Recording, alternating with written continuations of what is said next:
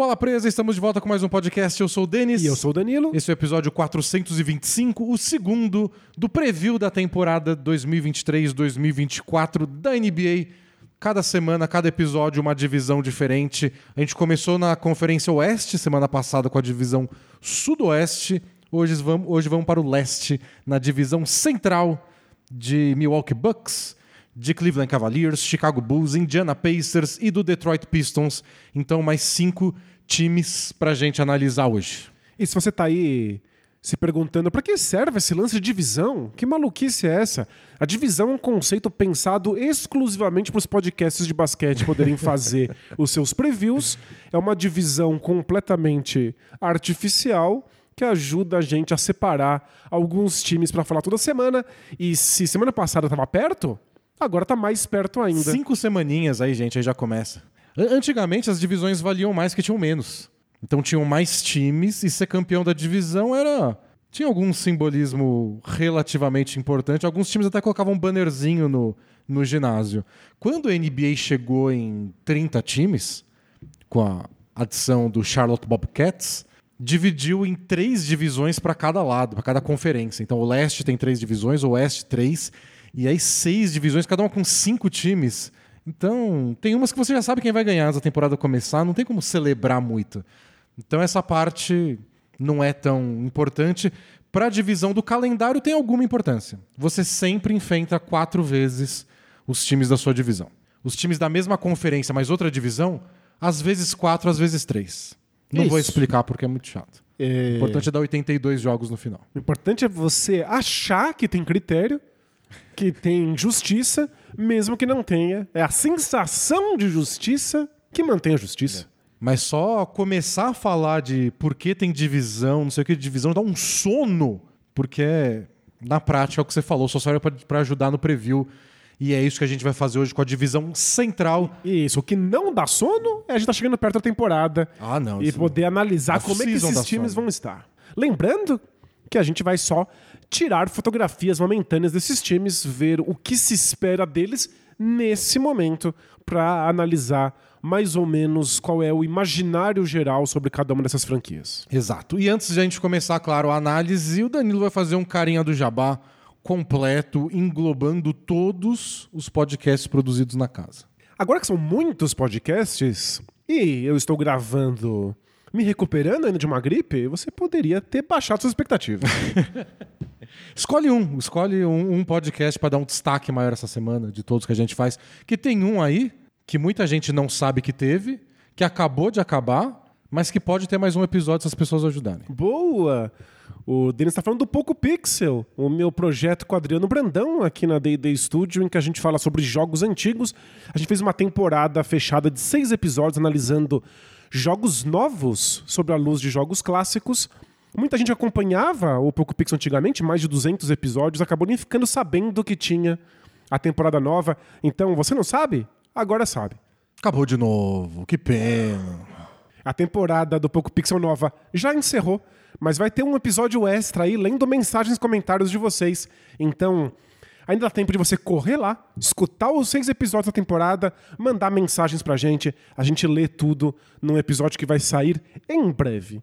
E como o Denis tinha altas expectativas, queria saber de vários outros podcasts, saiba que também tem um Escuta Essa, que sai todas as quartas-feiras. O episódio da semana foi do Denis, foi um episódio muito legal. Falei demais de mim mesmo, que é sempre um incômodo, mas achei que estava na hora.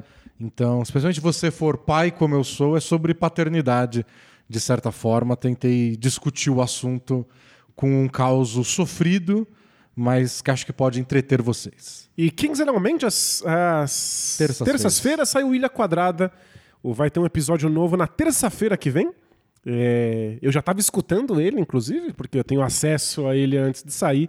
Tá muito legal, vale a pena para quem quer aprender um pouco mais sobre o mundo da música, da música clássica, comparar com a música popular, entender alguns conceitos. É muito divertido. São esses os podcasts da família D&D Studio, que incluem, claro, o Bola Presa, que é um blog o bolapresa.com.br e você pode assinar, link na descrição do podcast ou do vídeo para receber conteúdo extra exclusivo. Isso, semana que vem provavelmente também já deve ter conteúdo para assinantes novinho em folha. Vamos decidir aí o que fazer. Vamos ver se o Danilo consegue, né, se recuperar. Nesse momento, tô querendo saber se eu vou chegar no final do podcast. Eu falo eu, eu bastante. passo de cada vez, não passo eu falo vez. bastante hoje, né? pode deixar. Conta Eu tenho, que- eu comigo. tenho que falar nessa. frases curtas. Então, apoie o Bola Presa. Os links para assinar no Hotmart estão aí na descrição do podcast ou do vídeo. E na atual situação, você apoia todos os podcasts juntos, os que você gosta, os que você não gosta, o Bola Presa. Mas, claro, você recebe conteúdo exclusivo sobre basquete. Esse é o importante. Então, bora falar de basquete? Bora!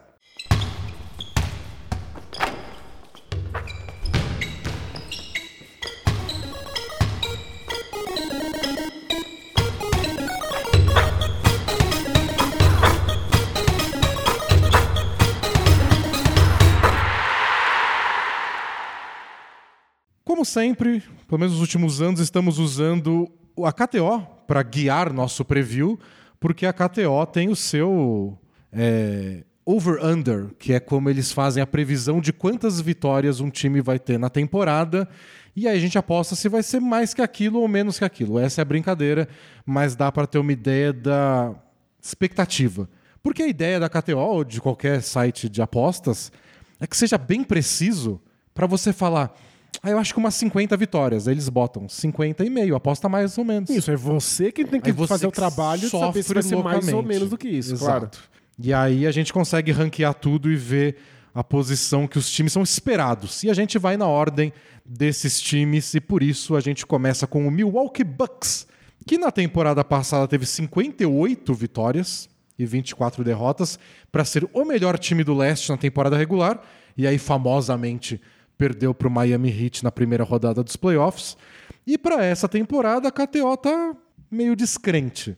Tá colocando o over-under do Bucks em 52 vitórias e meia. É mesmo? Então, uma queda de 58 para 52 vitórias.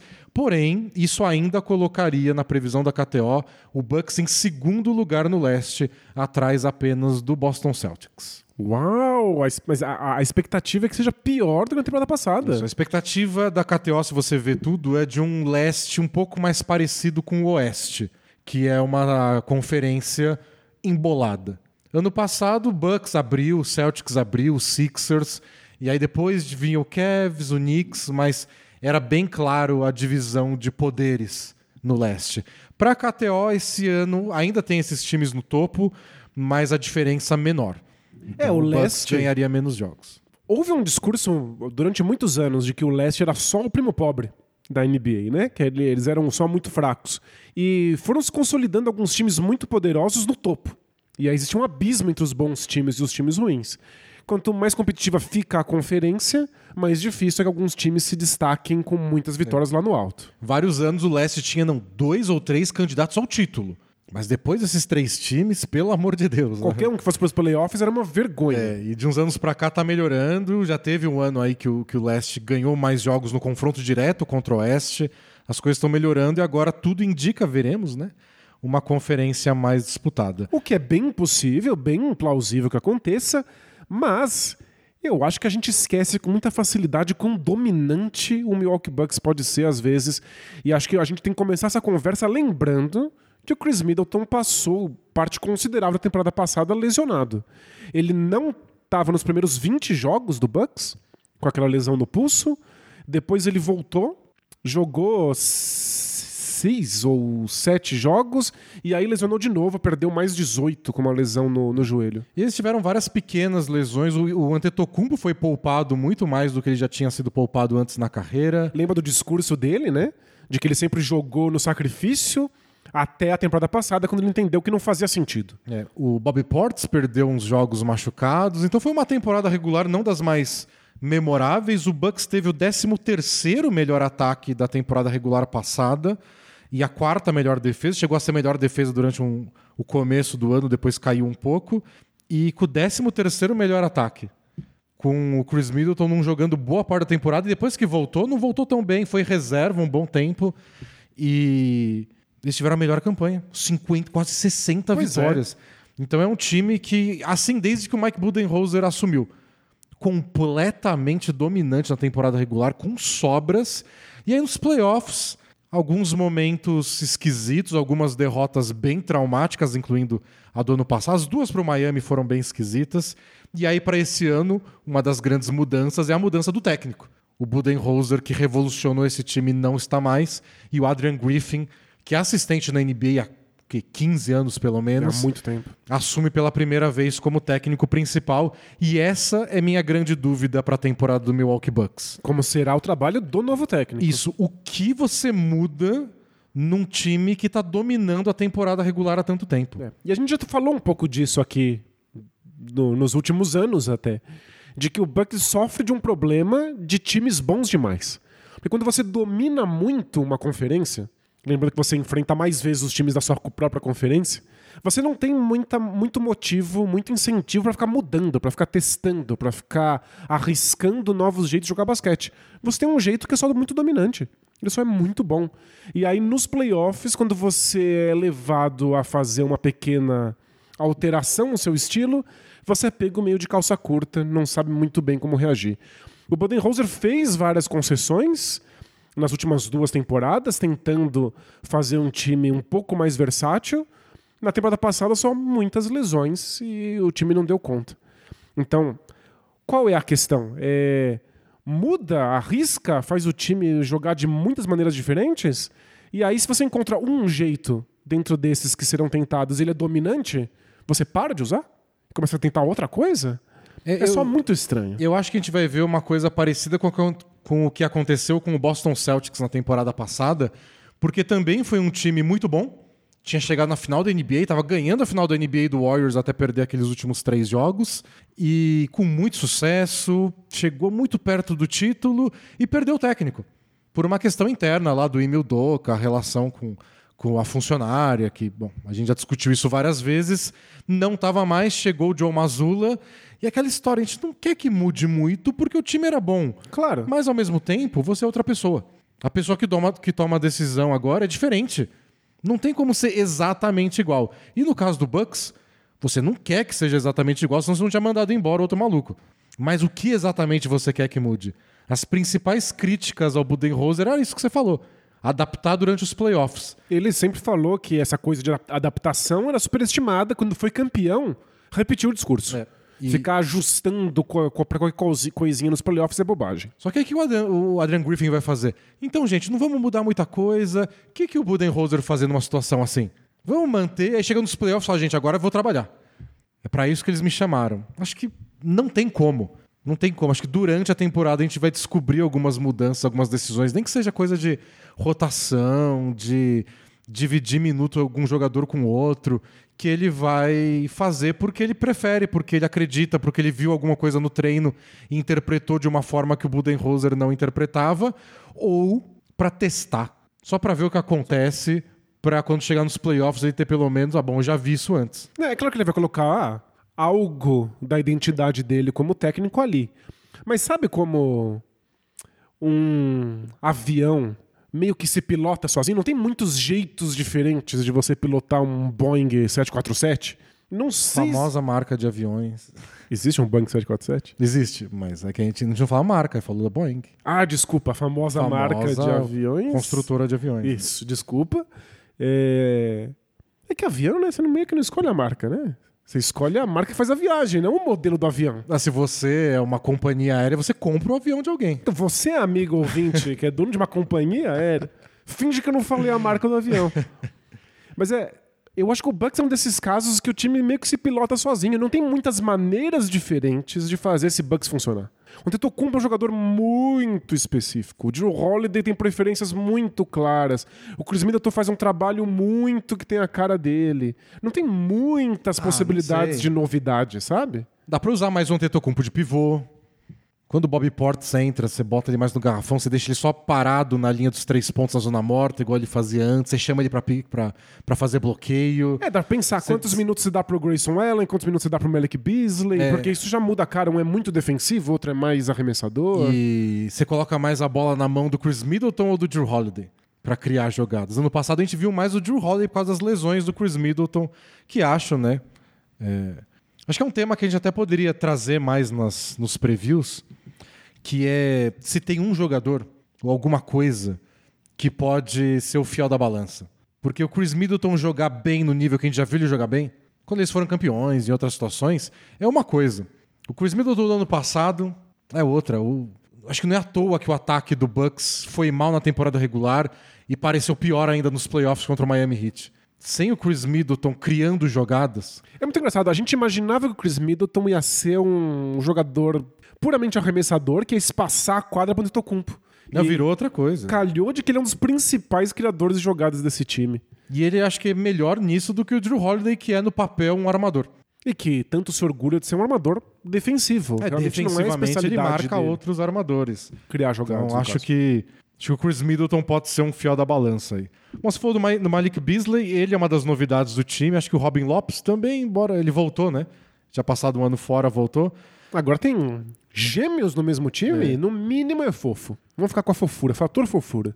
O Tai Tai Washington, que a gente comentou no episódio do Rockets, que foi dispensar, trocado para abrir espaço pro Brook Lopes. E aí o Brook Lopes não foi, mas ele foi trocado do mesmo jeito. E aí foi dispensado.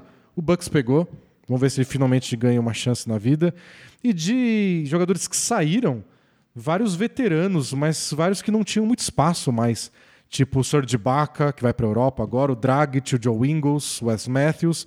O mais importante, eu acho que foi o Devon Carter. Ele jogou bastante, especialmente na ausência do Chris Middleton. Foi titular várias vezes, um ótimo defensor de perímetro e não tinha muita coragem de arremessar de três, mas às vezes arremessava. Ele saiu, foi para o Chicago Bulls, falaremos do Bulls mais tarde. É, eu tenho um pouco de medo do que a ausência dele vai fazer na criação de jogadas da segunda unidade dos reservas desse Bucks. Quem é que vai criar jogadas? O Merrick Beasley? Você que, Não, você que já participou da experiência Beasley. No Lakers foi um desastre, mas o grande talento do, do Malik Beasley é se mexer, se mexer, pegar a bola e arremessar. Ele é muito bom nisso. No Lakers não deu certo, foi uma passagem curta e logo ele perdeu espaço, então na- nem a amostragem é tão grande, mas a carreira do Malik Beasley foi isso. Então é, é o que eu espero dele. E o Bucks costuma criar arremessos de três, né? Porque o jeito de marcar o Antetokounmpo é entope o garrafão de seres humanos para não ter espaço para o Antetokounmpo infiltrar. Perfeito. E mesmo assim ele gira em terra. Então, com a movimentação certa, com o, o planejamento certo de roda a bola, o Antetokounmpo tem algum espaço, ataca o garrafão, força o colapso da defesa, abre com o Malik Beasley, espaço para arremessar ele deve ter. Acho que em- a gente até pode descobrir um pouco mais o Adrian Griffin aí, em quem ele prefere, entre o Grayson Allen e o Beasley, porque é uma coisa voltando para os Celtics, do Joe Mazzulla. Qual é o foco, é? Só repete o que fez a temporada passada. Tem lesão, tem jogador que tá melhor, jogador que tá pior. Quando a gente foi ver, a gente discutiu muito isso nos playoffs. O Joe Mazzulla estava sempre tomando decisões que focavam o ataque. Esse cara arremessa melhor de três, esse cara espaça mais a quadra. E a gente piscou e o Robert Williams não estava mais jogando, não era mais titular.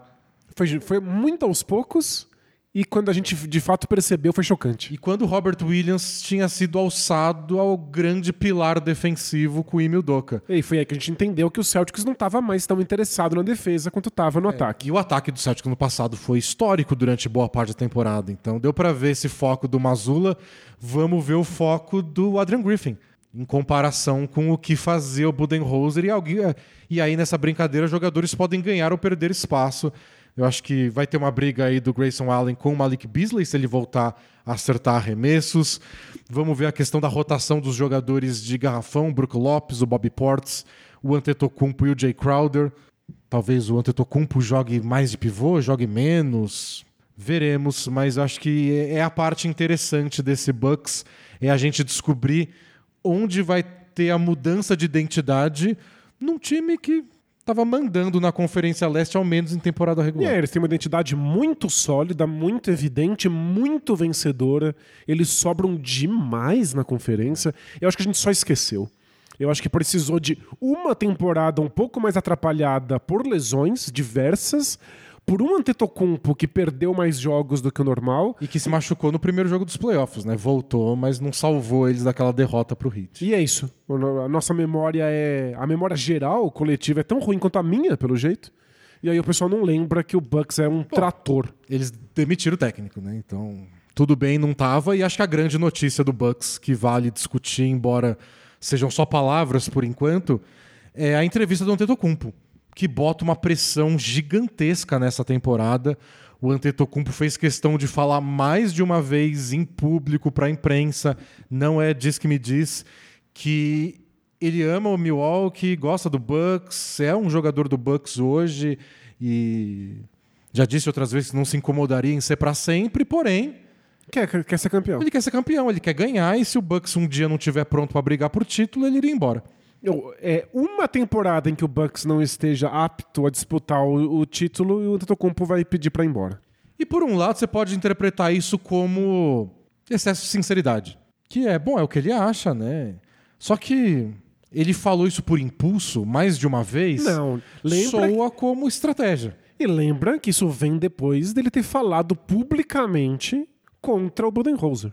Então, o Antetokounmpo, que sempre foi muito comedido, muito divertido, muito bem-humorado, Muito agora funcionário do mês, né? muito, ele é o, o funcionário ideal. Agora ele começou a apontar os dedos, identificar culpados e colocar pressão sobre a franquia. Eu acho que o famoso legado Oh. que a gente acha que é uma ideia idiota, é uma ideia que atormenta os jogadores. Ou seja, o, o conceito de como é que esses jogadores vão ser lembrados no futuro atrapalha o dia a dia deles ali. E tem o bônus também de ser uma carreira curta. Ah, O fim sempre parece meio próximo, porque é, eles se aposentam muito cedo, ou não se aposenta cedo, mas depois dos 30 e poucos anos, nem todo mundo consegue jogar naquele nível. Não é todo mundo que é o LeBron, que joga no nível altíssimo aos 38, 39 anos. Dá medo de não conseguir. Do Então Antetokounmpo fala, não não ter mais o mesmo físico e ele parar de ser eficiente. Uma temporada num time ruim parece um desperdício dos talentos dele. E é uma coisa que o LeBron ensinou aí pra NBA é que qualquer jogador que é bom de verdade pode pressionar seu time. É. Então o Tetocumpo tá só entrando aí nessa grande lista de jogadores que estão colocando o seu poder à mostra e o Bucks vai ter que dar um jeito de ser campeão. É um time que foi campeão recentemente, pode ser de novo, só não pode tropeçar. É, por, por um lado é uma estratégia do Antetokounmpo bem clara do, pro Bucks, do tipo, ó, não, não vacila. Não faz negócio ruim porque eu vou embora, hein? Não fica muito à vontade, tipo, ah, não, imagina, ele é super fiel a gente, ele não queria ir embora. Vamos fazer uns dois anos de reconstrução aqui e pegar uns caras no draft e botar com o Tetocumpo. É, porque o Antetokounmpo passa dois anos aí mais ou menos, mas aí essas coisas de draft rendem alguma coisa, a gente volta a brigar pelo título. É, não é isso que ele O quer. Antetokounmpo já deixou claro que eu não. Se o time ficar ruim, eu vou embora junto. Mas é, por que ele fala isso em público e não, sei lá, numa reunião, marca uma reunião, Eu não sei, é, com a direção da equipe, com os donos, com o general manager. é sem tirar nem pôr o modelo LeBron James de negociação com, com equipes, Porque- com franquias. O tipo de pressão quando você fala em público é diferente. Claro. Todo mundo vai ser perguntado sobre isso no Media Day, que vai ser daqui a pouco. E atrapalha o dia a dia do resto do elenco. É, é uma pressão nova. Sabe quem pode assinar uma extensão de contrato agora? O Drew Holiday.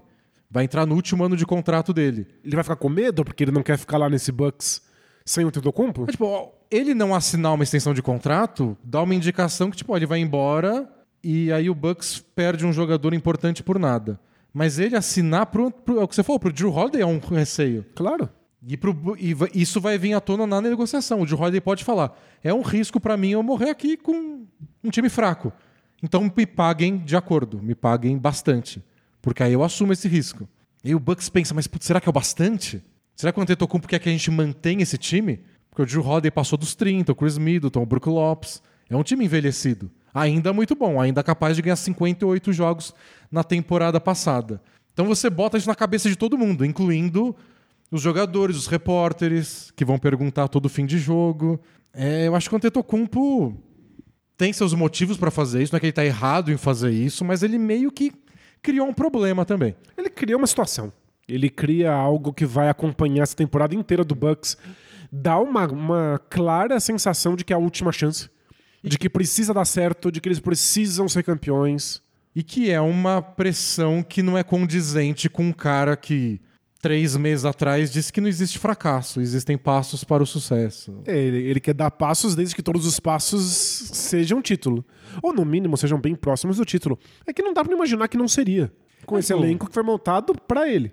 Um elenco que já foi campeão. O que, que ele quer dizer exatamente? Se eles perderem na final de conferência pro Celtics, é ruim? Ele vai embora? É, não dá pra saber. O que dá pra saber é que apesar de tudo isso, apesar de todo esse ruído que o Antetokounmpo criou porque fez uma pressão pública, é um time que deve ser candidato ao título. Que não tem como não ser, a não ser que lesões terríveis aconteçam. É, a não ser que aconteça uma lesão ou que algum jogador que hoje é importante dê aqueles passos para trás que volta e meia a gente vê entre jogadores mais velhos. Mas não parece ser o caso. O Brook Lopes vem talvez da melhor temporada da vida dele. Talvez essa não seja melhor ainda. Mas é difícil imaginar que vai ser a pior também. Não, não. Então, acho que o Bucks começa. Bom, a KTO colocou eles como segundo no leste, Qual é mesmo o- perdendo vitórias. Qual que é o número mágico que a KTO deu? 52 vitórias e meia, mas ó, paga menos apostar em mais. Ou seja, é mais provável que eles ganhem mais do que isso, segundo a KTO. Boa. É, eu cravaria acima disso com bastante tranquilidade. Concordas? Eu concordo, tô anotando aqui pra gente ter depois, porque eles têm vencido muito fácil em temporada regular. E enquanto o Antetokounmpo estiver lá, jogando o nível que tá, eu não vejo como eles não vão ganhar tanto. E o fato do leste ser mais disputado, se comprovar isso mesmo, vai ser mais importante ter mando de quadra. Vai ser mais importante você jogar sério uns jogos que talvez o Bucks nem tenha levado tão a sério ano passado em questão de poupar jogadores. É, E, e se ficar bem bolado e um time se destacar, digamos que seja o Bucks, bem capaz que eles ganhem ainda mais do que isso aí. Eu acho que é mais de 52. Acho que eles vão ficar entre o top 2, 3 do leste tranquilamente. Boa. Próximo time? Vamos? Cleveland Cavaliers. Que, olha que curioso, para explicar em um exemplo prático o que a gente falou da KTO. Ano passado o Cavs ganhou 51 jogos, perdeu 31, ficou em quarto no leste. O over-under da KTO está em 49 vitórias e meia. Então, um pouquinho menos de vitórias do que do ano passado, porém, isso colocaria o Cavs na terceira posição do leste. Uau. Eles ultrapassam o Sixers, que no meio dessa confusão do Harden caiu um pouco no ranking da KTO. Então é o Cavs ganhando talvez um ou dois menos jogos que no ano passado, E acabando na frente. acabando na frente, bem pertinho do Milwaukee Bucks com 52 vitórias, que é o segundo, e do Boston Celtics um pouquinho à frente, que é o primeiro, segundo a KTO. Então essa é a proposta do Cavs, que na temporada passada teve o sétimo melhor ataque da NBA e a, A melhor, melhor. defesa de toda a liga. Porém, Porém, assim como o Milwaukee Bucks, a gente fala do sucesso da temporada regular, lembrando que eles caíram de um jeito meio constrangedor na primeira rodada. isso, né? O Cavs foi eliminado pelo Knicks. Não é exatamente uma vergonha perder um duelo quarto contra quinto. Geralmente é o duelo, obviamente, Mais mais, disputado, equilibrado. Mas é que eles jogaram mal. É, não, não foi uma, uma boa participação. O sétimo melhor ataque da temporada não pareceu, não. Melhor defesa. Não, aí é que não risos. pareceu mesmo. Aí foi Risos. ridículo. Então, a famosa entrevista do Jarrett Allen, pivô do Cavs depois da eliminação, foi que as luzes dos playoffs pareceram brilhantes demais para esse elenco do Cavs. Mas lembrando que eles também sofreram com lesões, incluindo os playoffs. E eu acho foi bem divertido a gente acompanhar aos poucos a construção dessa defesa do Cavs. Porque a gente se interessou aqui no Bola Presa porque ela era pouco ortodoxa. Era um jeito diferente de se- de se defender. E a gente foi aos poucos vendo que estava dando certo, que estava funcionando, virou assunto de, de podcast aqui. A gente analisou bastante a defesa deles. De repente a gente piscou três vezes, era a melhor defesa da NBA. Ou seja, Piscou de novo, o Jalen Brunson tava brincando com eles. é, e aí?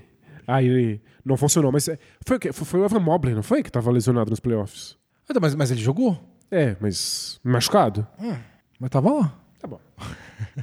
É que não pareceu esse o problema, né?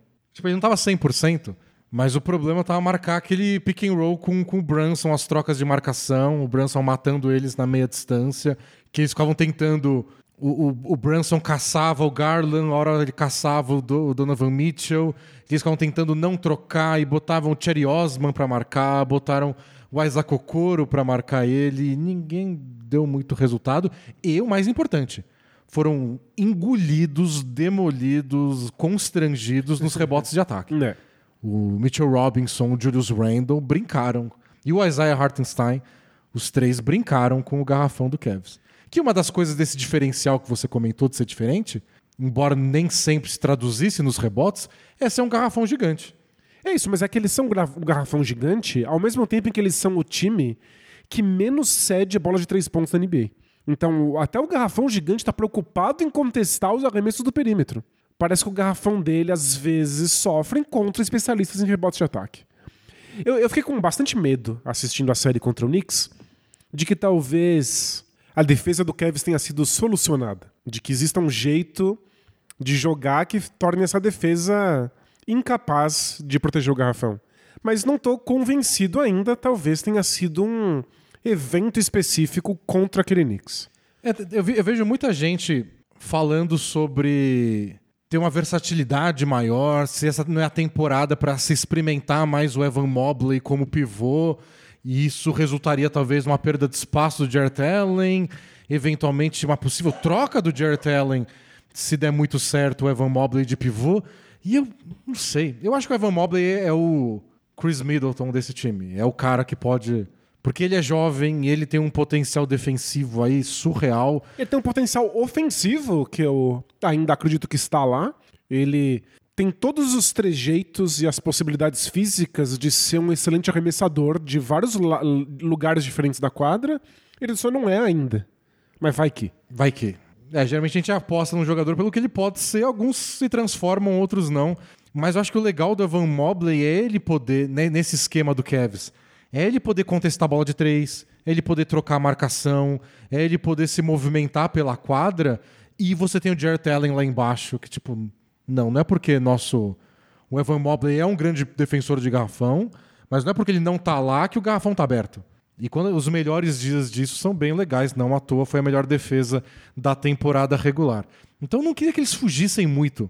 É tipo, é um eterno drama que a gente discute aqui com exemplos diferentes todo ano. O quanto os playoffs são uma prova de alguma coisa Perfeito. o quanto você tem que respeitar o que aconteceu nos playoffs e responder ao que aconteceu nos playoffs, ou o quanto você respira fundo e fala: calma, gente. Não joga tudo que a gente construiu no lixo porque deu errado durante duas semanas. Então, E houve um momento em que todos os times tinham que pensar, por exemplo, em enfrentar o Shaquille O'Neal em algum momento nos playoffs. Você sabia que ia acontecer de alguma maneira. Se você fosse longe o bastante, o Shaq ia estar lá. Você tinha que ter uma resposta para aquilo. Aí você passa a temporada inteira tentando encontrar essa resposta, muda o jeito de jogar, encontra um pivô pra estar no seu time pra fazer um monte de falta, etc, etc. No caso de um leste tão tumultuado, é capaz que o Cavs nunca mais veja o Knicks na frente. É capaz que eles nunca se encontrem no- nos playoffs. Nunca mais pega um time que seja tão bom nos rebotes ofensivos. Exato. Porque o Knicks também é fora da curva. Na, É- pa- de- na parte de ganhar rebotes É um time ofensivos. especialista nisso, em vários aspectos. Então, o problema do Cavs é geral? É um caso de encaixe com o Knicks? Nenhum estilo de jogo é universal. Sempre vai sofrer mais nas mãos de times com perfis específicos. Você tem certeza que você vai enfrentar esse time com esse perfil específico nos playoffs? Quando o Suns sabia que ia enfrentar o Spurs nos playoffs todos os anos, toda a temporada. O Suns é um bom exemplo, porque o Suns é um time e o. A gente tá falando do Suns da metade dos anos 2000 lá. O Mike D'Antoni, que era o técnico do time, que foi o criador daquele sistema ofensivo veloz, cheio de pick and rolls, com mais arremessadores, pivô baixo, ele falou: a gente começou a duvidar. E a gente se olhou e falou: não, a gente precisa de um pivô. Pois é, porque dá certo com to- todo mundo. Não dá certo contra esses Spurs. Mas a gente vai encontrar os Spurs em algum momento nos playoffs com toda certeza. Mas aí eles perderam a identidade deles. Pois é. Deixaram de ser o time que dava problema pra todo mundo e dava problema pro Spurs. O Mas- Spurs encontrou caminhos de ganhar nos playoffs, mas era também um time fora de série. Talvez o Spurs seja. é- Esse é um exemplo extremo que a gente tá falando do. É um time que tava quase no título, tentando descobrir como vem passar do time que era campeão. Aqui é o Cavs querendo passar a primeira rodada Não, é- de um time que perdeu da segunda. É outra história. Mas é que esse Cavs é um time que lutou muito pra ter uma identidade, pra ser reconhecível, pra ter um, um ponto de conforto, de estrutura, pra construir a equipe ao redor. Trouxeram o Donovan Mitchell justamente porque eles tinham consolidado um jeito de defender. Agora vamos desafogar o ataque. Então, o norte, o que orienta esse Cavs é esse estilo defensivo. Eles precisam saber se isso é sólido. É, parecia. Depois dos playoffs, não parece mais. É. Então, realmente dá um pavor, dá um desespero, mas eu acho que nesse momento é tarde demais pra tentar voltar atrás. Ele só tem que apostar, provavelmente dobrar a aposta, na KTO de preferência, mas eles têm que dobrar essa aposta e se falhar de novo nos playoffs, aí sim repensa o modelo. É, por isso tem muita gente dizendo que é uma temporada chave pro JB Bickerstaff, o técnico, porque uma possível nova falha nos playoffs, ou parecer bom na temporada regular, mas falhar de novo. Vamos supor que eles acabam em terceiro de novo. De novo, no terceiro, como diz a KTO, é mando de quadra na primeira rodada. E, e aí? E se cair? O que, que pode acontecer? É uma pressão grande e uma pressão também porque é o último ano de contrato né, do Donovan Mitchell. Tem gente exagerada, até eu acho exagerada, pelo menos na imprensa americana, dizendo: ó, quer saber? Eles deviam pensar em trocar o Donovan Mitchell. Porque ele jamais renovaria o contrato no, no Cavs. Eu acho que a tendência recente da NBA é as estrelas renovam. Talvez Depois elas peçam elas- pra trocar, pra- mas Depois elas pedem pra ser trocadas.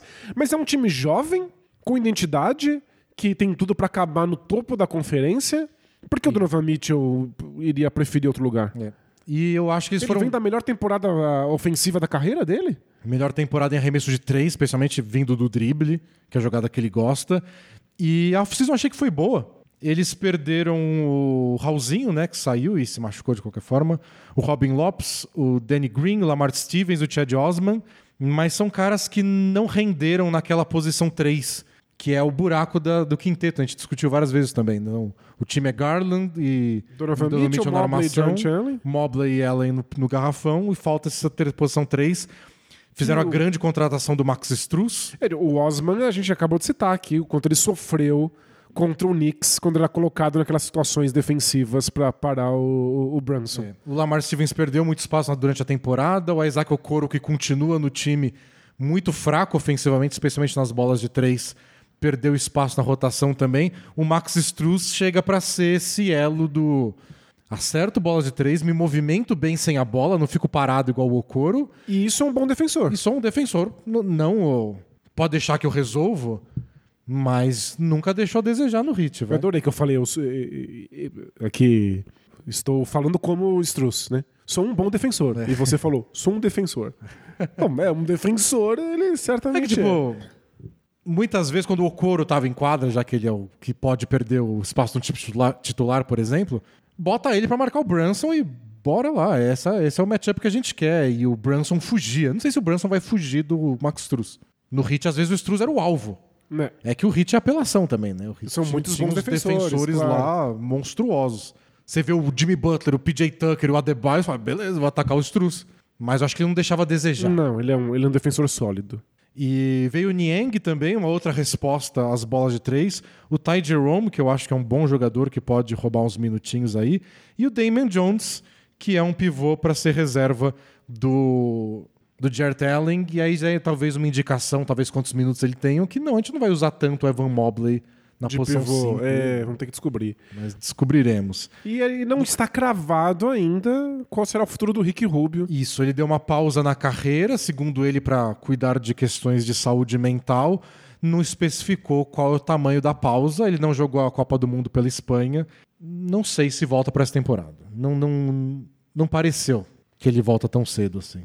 Não parece que a pausa era de três meses. Isso que eu quero dizer. E eu não tô no, no trem Rick Rubio futuro MVP. MVP tardio. Não, isso aí era o, o Bola Presa em 2007. Isso, eu ia falar que você, 2008. né? Você pilota esse trem. Eu acho que esse trem já descarrilhou. Tá, isso faz tempo. Isso aí é de quando a gente escrevia no bolapresa.blogspot.com. Bem-vindos, feliz 2008. Porque a gente é um blog, né? Vocês, bem sabem. Mas eu acho que o Rick Rubio ajudaria esse Cavs. Ah, sem dúvida, ajudaria. Mas Mas calma lá. não é, não é ele que vai fazer a Isso, diferença. ajudaria com ressalvas. E aí, mais de 49 vitórias, eles têm mais uma temporada de 50 vitórias ou mais.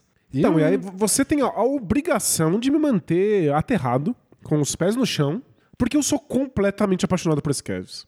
Eu acho que eles estão indo na direção certa, eu acho que eles não podem desesperar e que eles têm tudo pra estar brigando pelo topo da, da Conferência Leste. Eu acho que também, e acho que meus receios estão mais pra playoff mesmo. Pra Porque- quão versátil esse time vai ser nos playoffs. Isso, porque é, é geralmente nos playoffs que você começa a pagar o preço por- pela sua dupla de armação ser baixa, sua dupla de armação ser pelo menos fraca na defesa, embora o Donovan Mitchell tenha melhorado ano passado para desespero de Rudy Gobert. Pois é.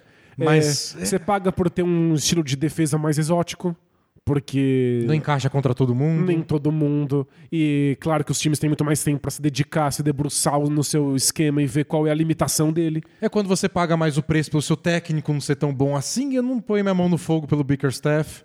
Então, talvez nos playoffs a gente veja de novo os defeitos desse caso para a temporada regular.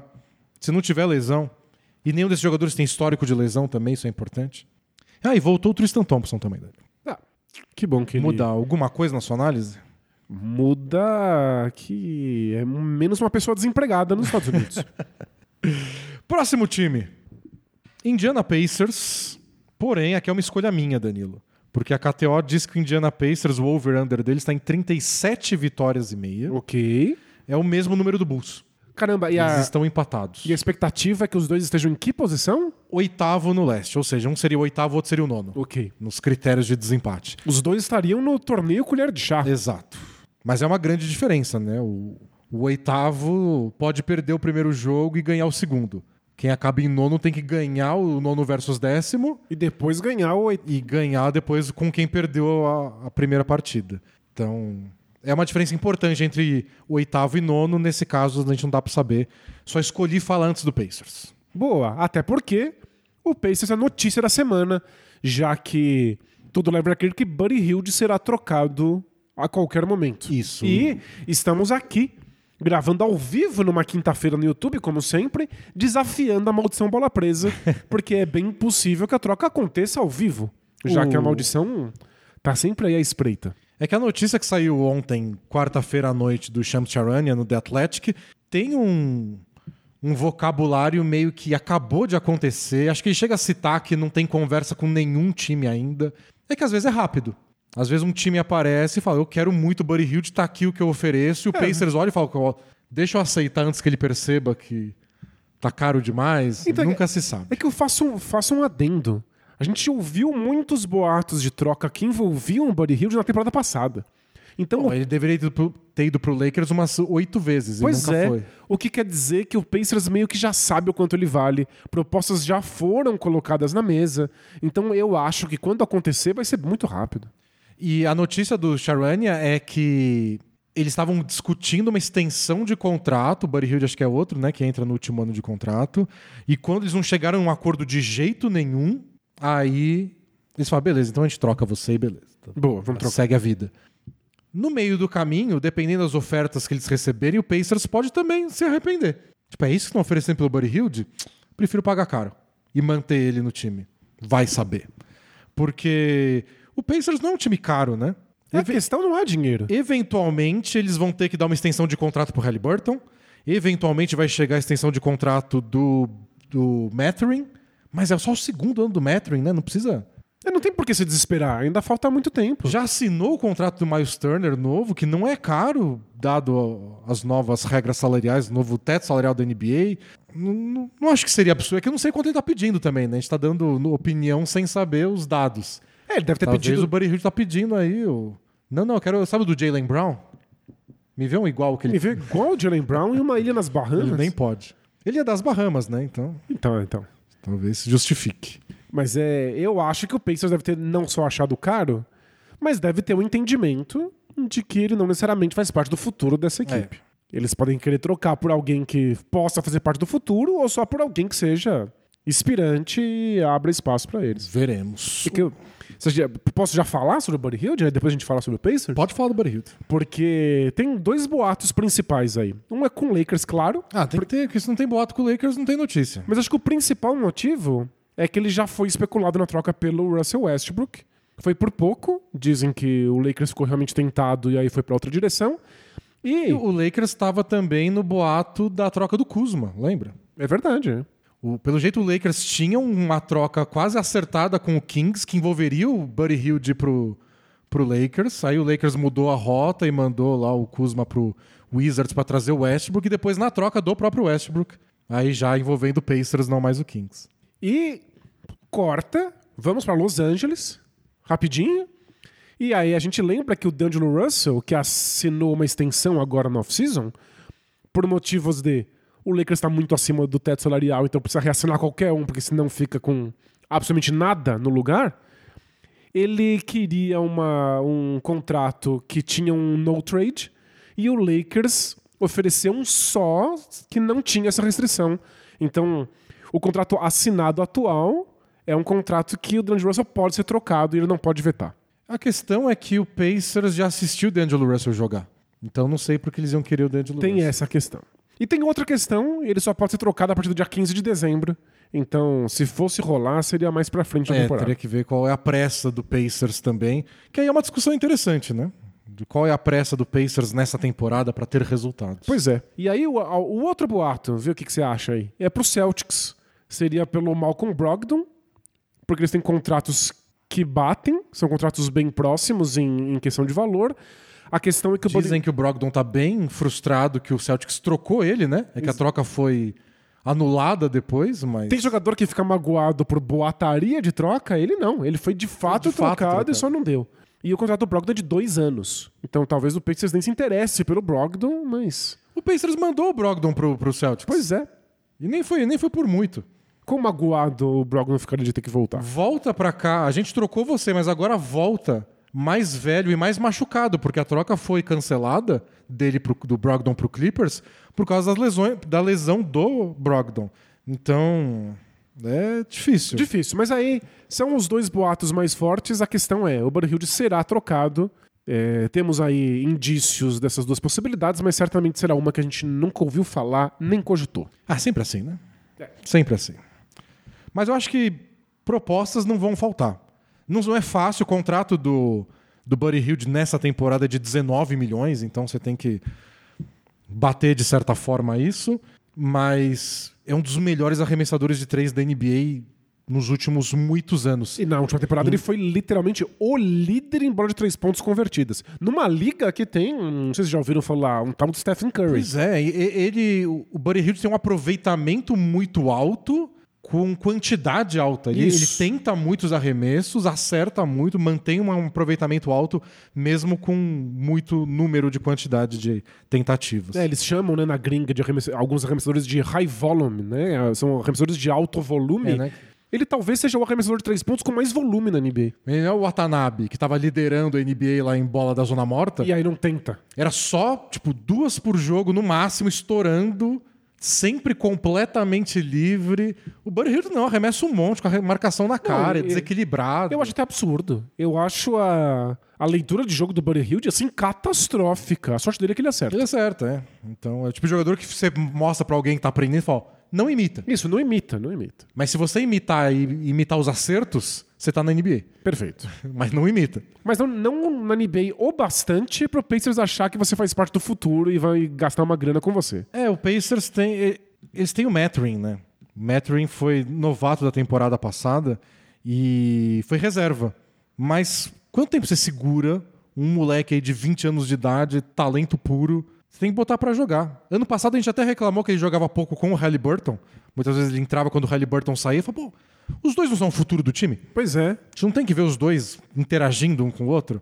E se o Mathurin vira titular, o Bruce Brown vai ser titular. Ele acabou de ser contratado para ganhar 22 milhões de dólares. Ele tem que ser titular. E, bom, é isso. Esse é o time. São a posição Halliburton, Mathurin, Bruce Brown. E aí você vai botar o Buddy Hield na posição 4. E aí já começa Não, a já não é fazer sim, nenhum sentido. E eles ainda têm o Andrew Nembhard, que teve uma ótima Summer Foi- League. e foi titular há muito tempo na temporada passada como novato. E ao tava- contrário do Mathurin. Eu tava fuçando uns fóruns de torcedor do Pacers. Tem uma galera que prefere ver o Nembhard de titular do que o Mathurin. Porque ele tem melhor aproveitamento no- no- no- nos arremessos. Ou seja, parece meio cheio, abarrotado de jovens jogadores pra você ter que realmente gastar uma grana tão grande com o Buddy Hield. Mas o Buddy Hield facilita a vida de todo mundo, né? Acertando tanta bola de três. Porque né? o Halliburton, que é a estrela do time, né, o armador, ele falou: ó, nem sei jogar se não for na correria. É tudo que eu quero fazer. E aí eu achei muito legal que uma das novidades do time é o Obi Toppin, que eles trouxeram do Knicks. E, e talvez seja titular. Provavelmente acho que vai ser titular. Acho que a briga dele é com o novato, com o Jarvis Walker, que parece muito bom, mas é novato. Então acho que quem começa a temporada, não sei que o Walker domine a pré-temporada, o training camp. É, tem o Jalen Smith pode jogar também. É, pode ser, também terminou bem a temporada passada. Mas o. E aí o Miles Turner como pivô. De qualquer forma, nessa correria toda, o que ajudava ter o Buddy Hield sempre na linha de três com uma ameaça. Ele é um gatilho muito rápido. O, o que ele tentava de bola três pontos de transição ajuda a manter essa correria É. desenfreada. Então eu, eu entendo que eles têm outros nomes mais urgentes, mais caros. mais jovens. Mas olha, quebrava um galhão pro Pacers ser um bom time. E eles foram na temporada passada. Eles acabaram em 11 no, no ano passado com 35 vitórias e 47 derrotas. Então a KTO bota 37, duas a mais. Mas quando o Halliburton machucou, eles estavam em sexto. Incrível. Sexto lugar no, no leste, brigando lá com Hawks e toda a galera. Não sei se no fim das contas iam conseguir fugir do, do colher de chá, mas parecia garantia que iam pro colher de chá. É Pelo menos isso, é. No fim, perderam, perderam, perderam, perderam. Aí mesmo quando o Halliburton voltou no finalzinho, aí deu errado, eles acabaram em 11 e nem colher de chá disputaram. É, tem que pensar, esse é o time do Halliburton. Foi pensado pra ele, joga no estilo dele. Foi a melhor temporada ofensiva, pelo menos, do Miles Turner. Eu acho que esse é um time bom. Eu acho também, mas eu acho, no mínimo, curioso que você traga o Obi Toppin, que foi completamente rejeitado no Knicks, perdeu espaço. Mas também é culpa do Thibodeau, né? Então, claro. A única função do Obi Toppin é ser reserva do Julius Randle, o homem que joga 43 minutos por partido. Tem essa questão, mas o Obi Toppin tem um perfil de brigador, cara que gosta de dar cabeçada, que se joga nas bolas. E mesmo assim, o Thibodeau não teve nenhum carinho por ele. Ele é, de fato, rejeitado por uma franquia e vai ser titular da outra. De repente, É, mas, mas acho que faz sentido. no instalar é, de dedos, é que ele não funciona como pivô. O Thibodeau não ele como pivô. É a única posição que ele joga, ele brigava com o Julius Randle, porque também é a única posição que o Julius Randle joga. Não cabia ele lá. E até nos playoffs ele jogou mais do que a gente esperava. é verdade. E se tem uma coisa que ele sabe fazer, é correr. Corre. Se, se não se deixar, ele corre o dia inteiro. Eram os melhores momentos dele, era quando ele entrava com os reservas do Knicks e rolava uma velocidade que o Branson também não dava. Jogar com o Branson acabou no zero velocidade. Zero. Estilo escola James Harden de lerdeza de armação. Exato. Então eu acho que o Halliburton é o, é o armador ideal para o Obi-Topping. Não tem muita concorrência, a principal concorrência é novato, não é gente assim. Se o Obi-Topping não brilhar agora, é, a gente já tá determinado pro resto da vida dele que ele é um reservinha aí. Isso aí show. aca- acabou. acabou é. É um reserva dá umas enterradas top. Essa é a vida dele se ele der errado nessa temporada. Mas eu acho que pode, pode dar. Pode, Pode- pode render. Pode render. E é um time muito interessante para além disso. É, o Miles Turner sempre ficou muito perto de explodir e parece que de fato finalmente engatou com essa o espaçamento que a saída do Sabonis trouxe com a velocidade do Halliburton. E o Isaiah Jackson teve uma excelente temporada também como reserva.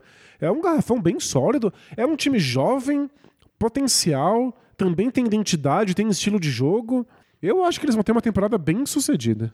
É, minha grande questão com o Pacers é o que a gente fala de traduzir, né? Como isso vai se traduzir em vitórias. Vai ser um time legal, vai ser um time veloz, divertido, Versátil. versátil. Porque o Bruce Brown pode ser qualquer coisa, né? É. Ele pode jogar literalmente nas cinco posições desse Pacers. Deve ajudar o Pacers a melhorar a defesa. No passado foi a 21 melhor ataque, embora, né? Muito jogo sem o Halliburton nessa conta. Mas a 26 defesa, e isso o Halliburton não resolvia tanto assim também. É, eu acho que o Bruce Brown ajuda a melhorar isso, mas também, né? Não é o Draymond Green chegando. É claro. E também não é o arremessador que o Buddy Hilde é. Eu tenho, eu tenho um pouco de medo de que eles gerem menos bolas de três pontos nessa temporada. É pela defesa que não vai estar tão preocupada com o Buddy Hilde, que causava pavor. Né? Mas eu acho legal. Já imagino os pick and rolls, Halliburton, Bruce Brown. E como isso pode fluir, ainda mais com o Rick Carlisle no, no- no banco como técnico e gosta Nossa, de ama. ataques complexos e passe, coisa acontecendo.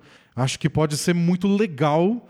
E talvez não vença tanto assim. Talvez não venha tanto assim, mas sei lá, 37 vitórias? Ah, Parece muito pouco? parece muito pouco, né? Não ganha umas com uns 40? Ah, ganha, ganha. Hoje eu tô, tô empolgado todos os Três times. over, três over. Vai... A gente nunca considera, né, que somando todos os times, tem que dar um número exato de vitórias, né? Que é o número de jogos disputados numa temporada da NBA. Denis, você quer análise de basquete ou você quer que eu entenda de matemática? Você quer que eu entenda de análise de dados? Quer É. que, eu, que eu tenha algum tipo de controle sobre matemática? Aí você teria que pedir pra eu fazer uns cursos na Lua. Aí, momento alura. Essa você me deu assim de mão beijada, hein? É, porque aí, se, se a gente fizesse curso na Lura bem feito, Danilo, a gente criava um modelo aqui que a gente ia só enfiando as, as vitórias, eles davam o resultado pra gente. Ó, não cabe mais vitórias. ele falou só, só, é impossível vencer mais. É isso, a Alura, a maior, a maior escola de tecnologia online do Brasil, tem um monte de cursos de análise de dados e de programação. Ou seja, duas coisas que você juntar permitiriam fazer coisas. permitiriam fazer tabelas que impediriam a gente de passar a vergonha que a gente faz aqui, A gente- chutando sem critério. A gente podia ser snob ainda, Danilo, e falar: não, o meu modelo indica, não sou eu que tô falando, eu criei um modelo aqui. O meu O modelo. meu algoritmo diz que o Pacers ganha 40 jogos. Não é no feeling Não, igual a gente tá fazendo. Eu acho aqui. incrível. É um argumento de autoridade É. que eu acredito. eu quero acreditar. E aí você bota isso no seu currículo. Fiz um modelo que prevê vitórias no time da NBA. Trate de acertar, né? Senão apaga do currículo depois. De qualquer forma, você, Você começa. você cria um algoritmo que apaga do seu currículo automaticamente, Automaticamente, assim que não- deu errado. Assim que não bateu os números. E você faz tudo isso com os cursos da Alura e você tem desconto. Alura.tv barra bola presa já garante 15% de desconto na sua matrícula. Se não quiser fazer esses cursos, tem muitos outros. Dá uma olhada lá e decida o rumo se você quiser mudar de carreira ou só dar uma apimentada na sua. Boa. Vamos pro Bulls, que o a KTO diz que acaba empatado com o Pacers na oitava posição. Vamos, a gente tava falando que essa divisão é uma divisão que eu fico muito empolgado. Tem o Bucks atropelando e um monte de time jovem que você acha que vai chegar lá. O Bulls tem que dar uma freada nisso. Não pode ficar animado com tudo na vida, né? O Bulls teve 40 vitórias e 42 derrotas na temporada passada, foi o décimo do leste, ganhou do Raptors o primeiro jogo do play-in, o famoso jogo da filha do DeRozan, e depois perdeu para o Miami Heat, o jogo decisivo, o segundo do colher de chá, foi eliminado. E aí vem o choque, Danilo. Foi o 24º melhor ataque da NBA, ou seja, um dos piores, O último em bola de três pontos tentadas. e a quinta melhor defesa. Impressionante. Eles não tiveram Lonzo Ball, não vão ter de novo, já tá perdido pra temporada. Um dos melhores defensores da NBA, um dos melhores defensores de pick and roll da NBA. E aí o time que tem o DeMar DeRozan, o Zach Lavine e o Nikola Vucevic é a quinta melhor defesa da NBA. É realmente de se louvar. É surreal. A gente tem que ver se isso vai se manter. E é um time que mudou bem pouco. Eles perderam o Javonte Green, o Patrick Beverly e o Derrick Jones Jr. Derrick Jones Jr. e Javonte Green, muitos minutos da ala deles vinham desses dois. Mas eles pegaram o Torrey Craig, que acho que vai pegar boa parte dos minutos do Derrick Jones. E o Jevon Carter, que a gente falou que o, que o Bucks perdeu. Acho que ele é o motivo que o Patrick Beverly não renovou. Ele é o ótimo armador defensivo que faz um pouquinho mais. Eu acho que o Javon Carter, se tiver um pouco mais de liberdade que ele tinha no Bucks, até pode surpreender com um pouco mais de versatilidade. Embora É. no Bucks, às vezes os times deixavam ele livre para arremessar, não arremessava. Não sei se é Não, porque... ele, ele é super burocrático, ele não, ele não quer errar, ele não quer nem errar mesmo nem cometer É, turnover, né? É, o Antetokounmpo tá aqui, né? Não vou ficar arremessando. Talvez no Bulls ele sinta É. mais à vontade de fazer outras coisas. Mas esse é, é o... O Bulls são, são- não são mudanças drásticas. Não. São mudanças muito pequenas, muito pontuais e até a ausência do Lonzo Ball É a nem mesma é coisa no mudança. passado. É e a o mesma técnico, coisa. ainda o Billy Donovan, técnico, é o time que menos foi notícia, se duvidar, na off-season, porque pouco mudou. O que dá pra apostar de otimismo em relação ao Bulls é que essa defesa cresceu ao longo da temporada passada, ela melhorou ao longo da temporada, O que, engraçado, ela melhorou pra voltar no estágio que era. quando tinha Lonzo Ball e Alex Caruso causando terror. Isso em 2022, então foi uma volta no tempo pra recuperar aquela defesa que eles perderam. Finalmente conseguiram isso. O ataque tem bom aproveitamento, mas é um time no século XXI que não arremessa de três, nem converte bola de três. E aí o que a gente descobriu? Com matemática também? Que, não dá, a conta Três não fecha. é mais que dois. A conta não fecha. É só aprendi aí em alguma série na escola. Três maior que Três dois? é maior que dois. Talvez na recuperação só tenha aprendido, mas aprendi. O que importa é continuar tentando. E o Bulls terminou bem a temporada passada. Então a questão talvez aqui seja. Aquele era o Bulls de verdade.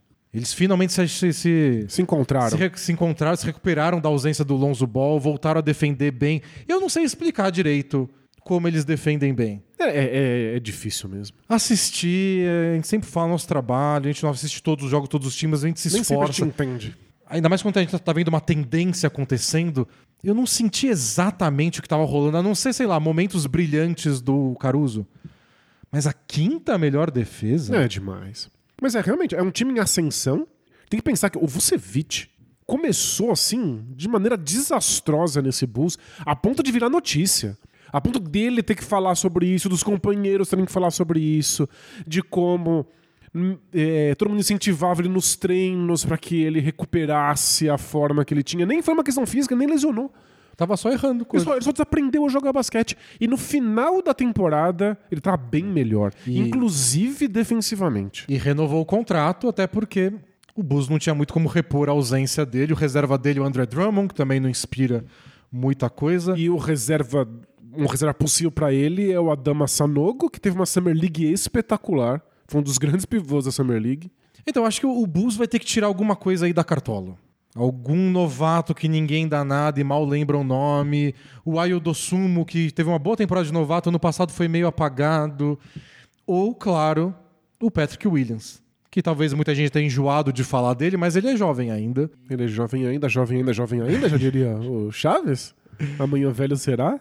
É isso, amanhã velho será. A menos que o coração conserve a juventude, que nunca morrerá. Talvez seja a temporada que ele deslancha. Talvez. Talvez seja o mesmo jogador de sempre, é isso. É um defensor ok, quebra um galho e pode ser titular num time razoável como o Bulls. Eu acho que o mais importante é ele vai acertar a bola de três pontos. Alguém tem que acertar Alguém nesse tem que time. acertar. O Bulls tá desesperado por isso e talvez seja a grande frustração. Esse é um time que não tem mais como voltar atrás. O investimento foi muito alto, já era. Eles têm que dar um jeito de vencer e nenhuma aquisição caminhou na direção de bolas do perímetro. Acho que o Zé Clavini é isso. O Zé Clavini é o Zé Clavini. O DeRozan é o DeRozan. Quando ele mudar vai ser pra pior, porque um dia a idade vai bater. Não sei se a gente vai ver um DeRozan melhor do que tá sendo agora. Nem o Vucevic. O Caruso também não sei se vai ser muito diferente do que ele é. O Caruso... Os caras não estão nessa idade de se revolucionar. É, de de repente dar um vezes- salto. Às vezes acontece. Mas é raro. Mas é. raro, não dá pra apostar nisso. Então, o time não mudou. O elenco é o mesmo, o técnico é o mesmo. Da onde a gente tira uma interpretação diferente? É, a gente tem, é obrigado a ficar imaginando que mais tempo juntos quer dizer que eles vão encontrar uma maneira de funcionar como coletivo. O que não é uma, uma opinião tirada da orelha, vendo o fato de que eles acabaram bem a temporada. Mas não, não, não tô convencido de que é suficiente. Eu acho que.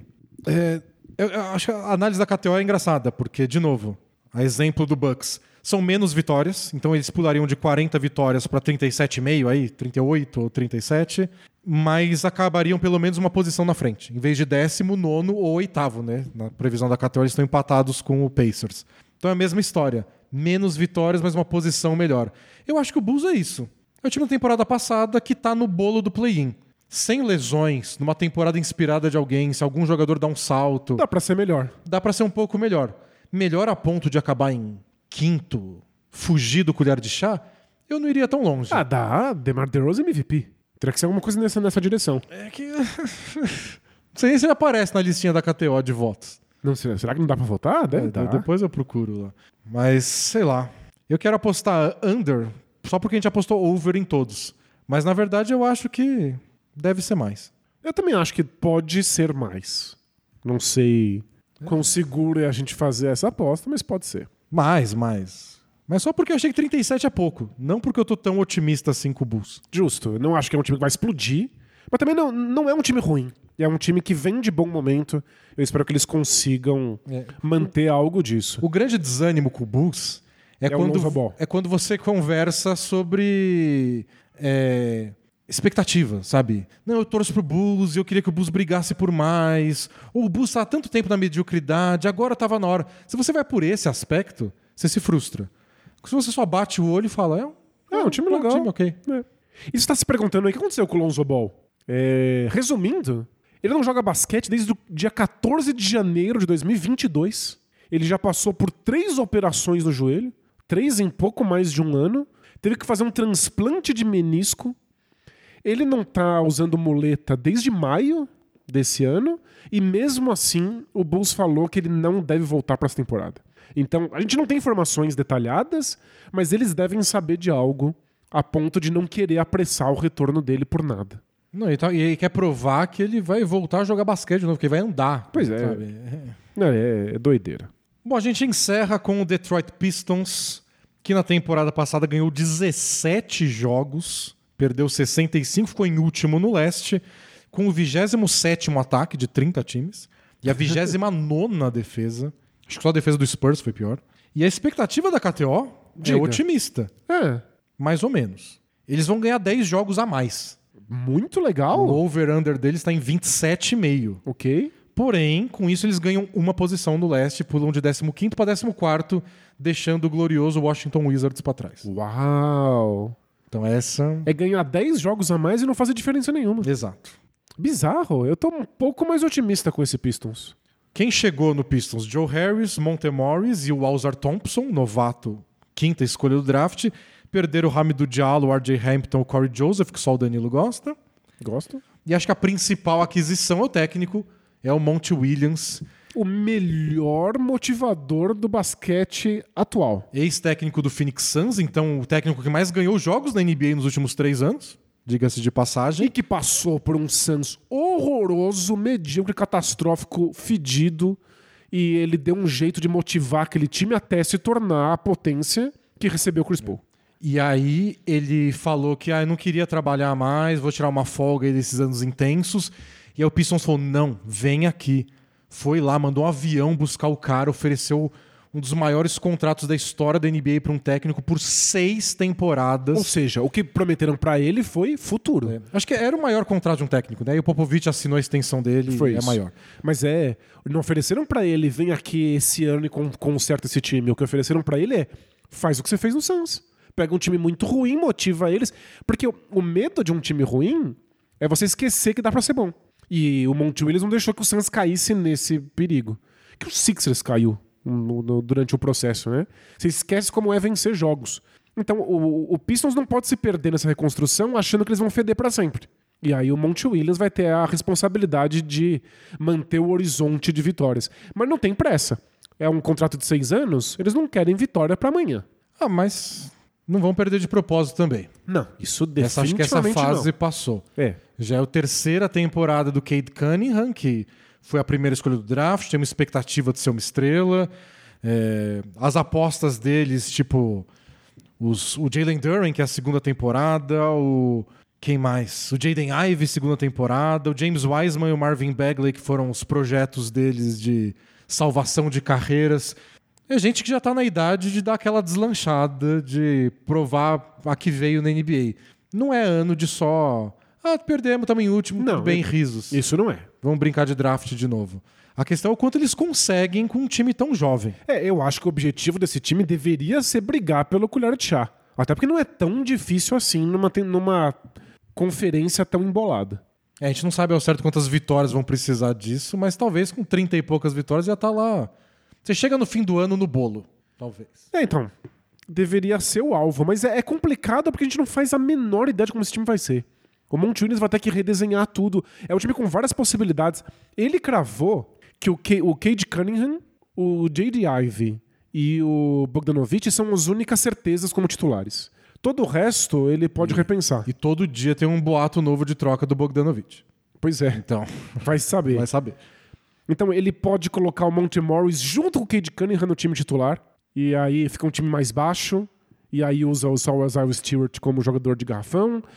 Dá pra colocar o Jalen Duren junto com o Isaiah Stewart ou, o Marvin É, Bagley. temporada passada eles usaram muito o Isaiah Stewart na posição 4 para ele tentar se reinventar assim, para poder jogar lá do Duran. Ele começou a arremessar de 3 o Isaiah Stewart, mas tem o Bagley também, que é da mesma posição. Então é muita opção. Tem o, o Alzar Thompson, que eu vou chamar de o irmão pior. Porque, Porque o irmão tá no seu pro Houston time. Rockets, o Eamon Thompson é da- da minha equipe, mas ele tem muito potencial, ele, ele trabalha muito bem sem a bola, é um bom defensor. Tem o fator que a gente falou do Buddy Hilde com o Joe Harris, que é. Claro que o futuro do Pistons não tá com o Joe Harris. Não é por isso que eles fizeram a troca por ele. Não. Mas não facilita a vida do Cade Cunningham. Mas facilita a vida de todo mundo. Um bom Joe Harris facilita a vida de qualquer equipe da NBA. Então, não facilita a vida do Jaden Ivey quando ele ataca o garrafão. E talvez ele vai ganhando espaço. Né? Então, é, eu acho que metade da temporada vai ser teste que vai dar ruim. Faz sentido. Então eu não consigo ver esse time acumulando muita vitória. É um time que precisa testar muita coisa. Nem, nem Cunningham e Ivy juntos a gente sabe se funciona. A gente sabe que os dois são bons. Sim. A gente não sabe o quanto são bons. Tipo, qual é o auge que eles vão chegar, nem se funciona junto. Eu acho que funciona. A gente viu um pouquinho, mas eles nem passaram tempo suficientes saudáveis pra o gente ter certeza. O Cunningham se machucou muito cedo temporada passada e o Ivy foi estourar depois. Né? O grande mês do Ivy foi fevereiro, que ele teve médias absurdas. Cunningham já tava no, no- no pijaminha já. É, é muita coisa pra descobrir. Eu acho que o interessante do Pistons nessa temporada é se você gosta desses jogadores, gosta dessas jovens promessas, se você quer acompanhar o trabalho do técnico desde o começo, porque vai ser isso, é cada jogo testando coisas diferentes, insistindo numa coisa que deu errado pra ver se dá certo. E é um time é muita possibilidade. É. E às vezes você chega num time mais engessado, o técnico não tem o que fazer, que eu acho que é o caso do Bucks. O Pistons é o oposto. O Monte Williams tem quase uma página em branco aí. O, o Cade Cunningham foi muito bem nos amistosos da seleção. Ele estava no time que estava enfrentando a seleção que foi para a Copa. O time da, da juventude. Ele e o Jalen Duren. E o, O time da Cunningham, molecada. Cunningham foi, ó, muito, muito bem. Então talvez ele deslanche e isso significa que eles ganham mais jogos. Não sei se 27. É, então, eu, eu tô naquele ponto de que não precisa e que provavelmente não, não, não aconteça. Mas eu acho que se tudo se encaixa, eles brigam por, por colher de chá tranquilamente numa conferência tão apertada. Eu acho que num time com tanta interrogação é ser otimista demais apostar que tudo encaixa. Mas eles têm elenco para isso, um técnico que fez o nome dele aí nos últimos anos, o Suns, porque o Suns não era só motivação também. Foi um trabalho inicial importante, muito bem feito, mas ele pegou especialistas em meia distância e criou um sistema de jogo que alimentou isso à exaustão. Isso, e criou, deu certo. criou mesmo. Não Nem era algo que ele já tinha feito em outros lugares. Então, eu acho que pode dar muito certo. Não sei se vai ser agora, eu acho que vai demorar. E o leste, acho que tem muito time forte, bom, que querem brigar desde o começo. Acho que o Pistons vai ter. mei- Acho que no ano que vem, no preview do ano que vem, o Pistons vai ser. Olha, eles terminaram voando ano passado, hein? Agora vai. Mas é o terminar voando. Começar, eu acho que vai ser um começo sofrido para esse Pistons. Bom, eu tô bem otimista, mas eu entendo se você quiser colocar abaixo. É, eu queria. Até para não passar vergonha de colocar cinco over no mesmo podcast. Tá bom, fique à vontade. Então, Bucks, Cavs, Pacers e Bulls a gente apostou a mais do que a KTO eh, sugeriu, vamos dizer assim. E o Pistons abaixo. E é sim, encerra-se, encerra-se acabada, já diria o do Ataíde, o preview da divisão central da NBA. Boa, duas na conta, faltam quatro e aí a temporada começa.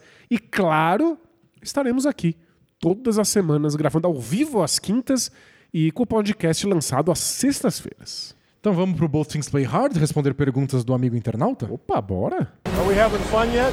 Both teams play hard. Both teams play hard. It's not supposed to be easy. I mean, listen, we talking about practice. Not a game, not a game, not a game. We talking about practice. I want some nasty. Both teams play hard. Both teams play hard. God bless and good night. A primeira pergunta é do caçador de bons livros de basquete em português. Português brasileiro, porque ele escreveu PTBR. Boa. Todos estamos, né? Caçando bons livros de basquete em português É porque PTBR. a gente fica acompanhando os jornalistas gringos lá e vários estão lançando vários livros que parecem super interessantes. É, a gente não e- tem acesso, né? E é tudo em inglês. Tipo, a gente sabe, nós dois, a gente sabe ler inglês.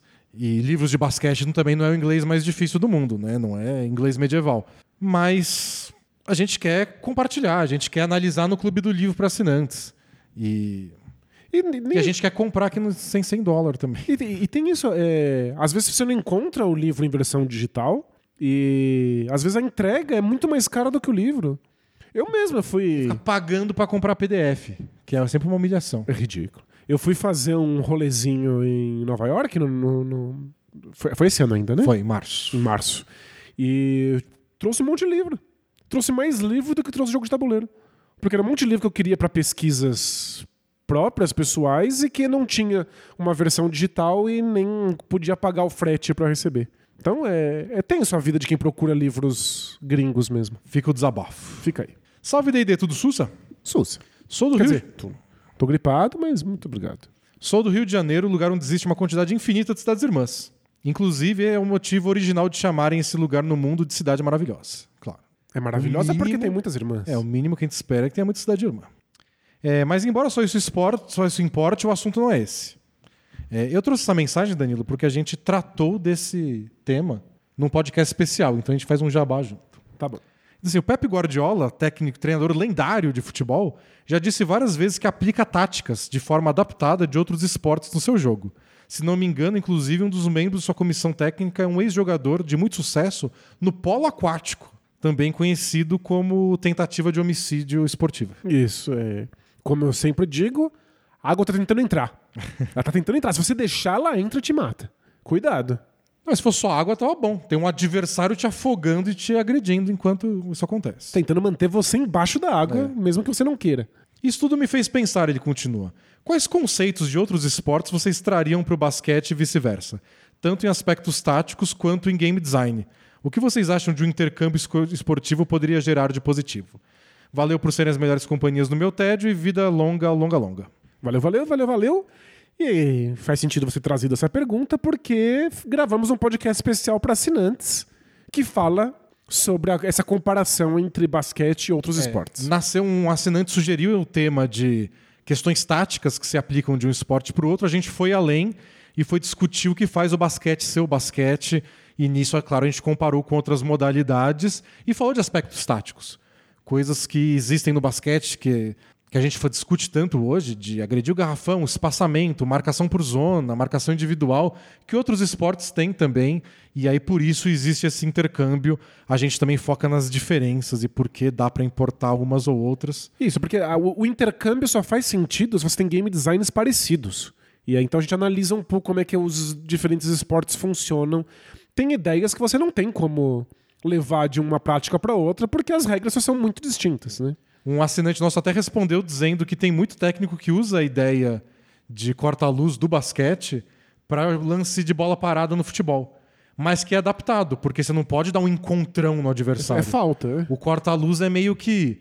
Eu tô aqui. Eu existo. Você não pode passar por cima, você não pode ir lá e botar o corpo no corpo. Ou você faz e torce para não marcarem a falta também, né? Mas- Então tem essas coisas, mas escuta o podcast, assine Bola Presa, a gente fala sobre isso. Boa. E na mesma toada, o Nuvem com Chapéu mandou essa mensagem. Fala D&D, tudo muito bom? Muito bom. Falo de, Muito uma, bueno. falo de uma cidade cuja sua cidade irmã é a, é a vibrante Miami. Mas só darei essa dica. Ele não diz de onde é, mas é uma cidade irmã de A Miami. gente vai ter que fazer investigação por nós mesmos. Só darei essa dica. Indo ao verdadeiro assunto, há uns meses atrás surgiu. Há uns meses, né? Não precisa do atrás. Surgiu um papo na internet sobre que seria interessante para a seleção brasileira de futebol ter a experiência de um treinador como o Bernardinho, do vôlei, na sua comissão técnica. Mesmo sendo um esporte diferente, a ideia por trás é sugar a mentalidade vencedora dele e suas experiências. Eu não tenho uma opinião formada sobre isso e não vou pedir para vocês terem especificamente sobre esse caso. Mas esse burburinho me fez pensar: o quanto a experiência de um profissional da elite de um esporte pode de fato gerar algo positivo em outro esporte? Quanto a experiência dele com lidar em- com vestiários e os fatores habituais dos esportes coletivos consegue ultrapassar a barreira da modalidade, É, tirando toda a parte tática de- da equação, claro. Obrigado pela atenção e morte rápida ao quadrado livre. Opa, valeu. É, eu chutaria aqui que ele mora em Curitiba. É uma cidade irmã de É uma Miami. cidade irmã, irmã de Miami. Então fica aí o, O chute. o palpite. Tem uma audi- audiência grande do Bola Presa lá. É, pode é, ser, então. pode ser. Pode ser. É, O que raios é mentalidade vencedora? Me ajuda aí a definir esse conceito. O cara encara o esporte de alguma maneira e ele venceu. Ele venceu várias vezes. E aí a gente tem que fazer um exercício de falar, ele venceu por causa dessa maneira dele de encarar o esporte, o treino, a relação com os companheiros, os jogadores que ele treina, os adversários e tudo. Aí é de cada um. Mas a gente se empolga muito com o esporte, e normalmente venceu. Me fala aí o que, que você fez. É, eu só tenho algum receio de quando esse discurso é, acaba sendo vendido pra fora do esporte. Como é o caso do, do Bernardinho, por Sim. exemplo. Vende livros da palestra. Exato, porque é como se a saída que ele encontrou pra vencer no esporte seja uma saída que você pode usar pra qualquer coisa da sua vida pra conseguir bons resultados. O que demonstra que não havia nada de específico ao esporte na abordagem que ele tinha ao esporte específico, que era o vôlei. Se você pensa assim, ele pode ajudar em qualquer modalidade, já que não é específico mesmo. Exato. Ao mesmo tempo, já que não é específico, não é um discurso completamente genérico? O que as pessoas precisam para ser vencedoras é um discurso motivacional? Os filmes indicam que sim, Danilo. Um bom discurso já ganhou muito jogo em, em sessão da tarde aí. Eu acho que isso, inclusive, desvaloriza o trabalho de técnicos como o Bernardinho na compreensão que eles têm do esporte. Talvez nem eles mesmos percebam quão bons eles são em compreender o esporte. Porque o que eles vendem pra gente é um jeito de se relacionar entre pessoas que pode acontecer em qualquer lugar, em qualquer momento, com qualquer pessoa. Eu acho que pode ajudar, mas eu, eu, não, eu não gostaria de entrar nesse léxico mesmo. E eu não queria falar, tipo, eu tô trazendo o Bernardinho aqui porque ele vai trazer a mentalidade vencedora. Ele vai trazer o segredo do sucesso da seleção de vôlei pra cá. Não. O que eu quero é alguém acostumado a lidar com esse ambiente de seleção brasileira, de fazer uma convocação, de reunir jogadores estrelados e ter que distribuir papel. E, bom, você tá aqui do meu lado e quando surgir um problema, você me fala, ó, na seleção surgiu uma coisa mais ou menos assim, eu lidei assim. Mas a personalidade desse cara era essa. Claro. A desse cara que- com você é outra. E talvez ter ele na comissão, ele vai conhecer os caras da seleção de futebol também. E aí o palpite dele pode ser mais preciso. Então eu acho que pode ajudar. É tipo, numa questão mais psicológica, numa Isso, coisa mais uma de questão gestão mais de de pessoas. gestão de grupos numa situação específica, né? Porque é um grupo que é uma seleção brasileira de um esporte coletivo. Mas eu não gostaria de vender nesse aspecto. De ah, uma mentalidade vencedora. O que ele fez é o segredo do sucesso. Não, é que ele passou por isso por mais de 20 anos, então ele tem rodagem. E a rodagem dele vai trazer uma abordagem nova. Se vai ser acerta, não sei, porque no no esporte não existe isso. É, né? Se funciona em toda O situação. cara que ganhou 10 jogos não quer dizer que ele vai ganhar o 11 primeiro. Senão a gente parava de ver também. Claro. Então. Mas, por exemplo, o, o Novak Djokovic ele ganhou o US Open agora, algumas semanas atrás, e usou uma camisa do Kobe depois, na hora de levantar o troféu. E foi quis homenagear, que estava nos Estados Unidos, etc. E disse que o Kobe ajudou muito ele.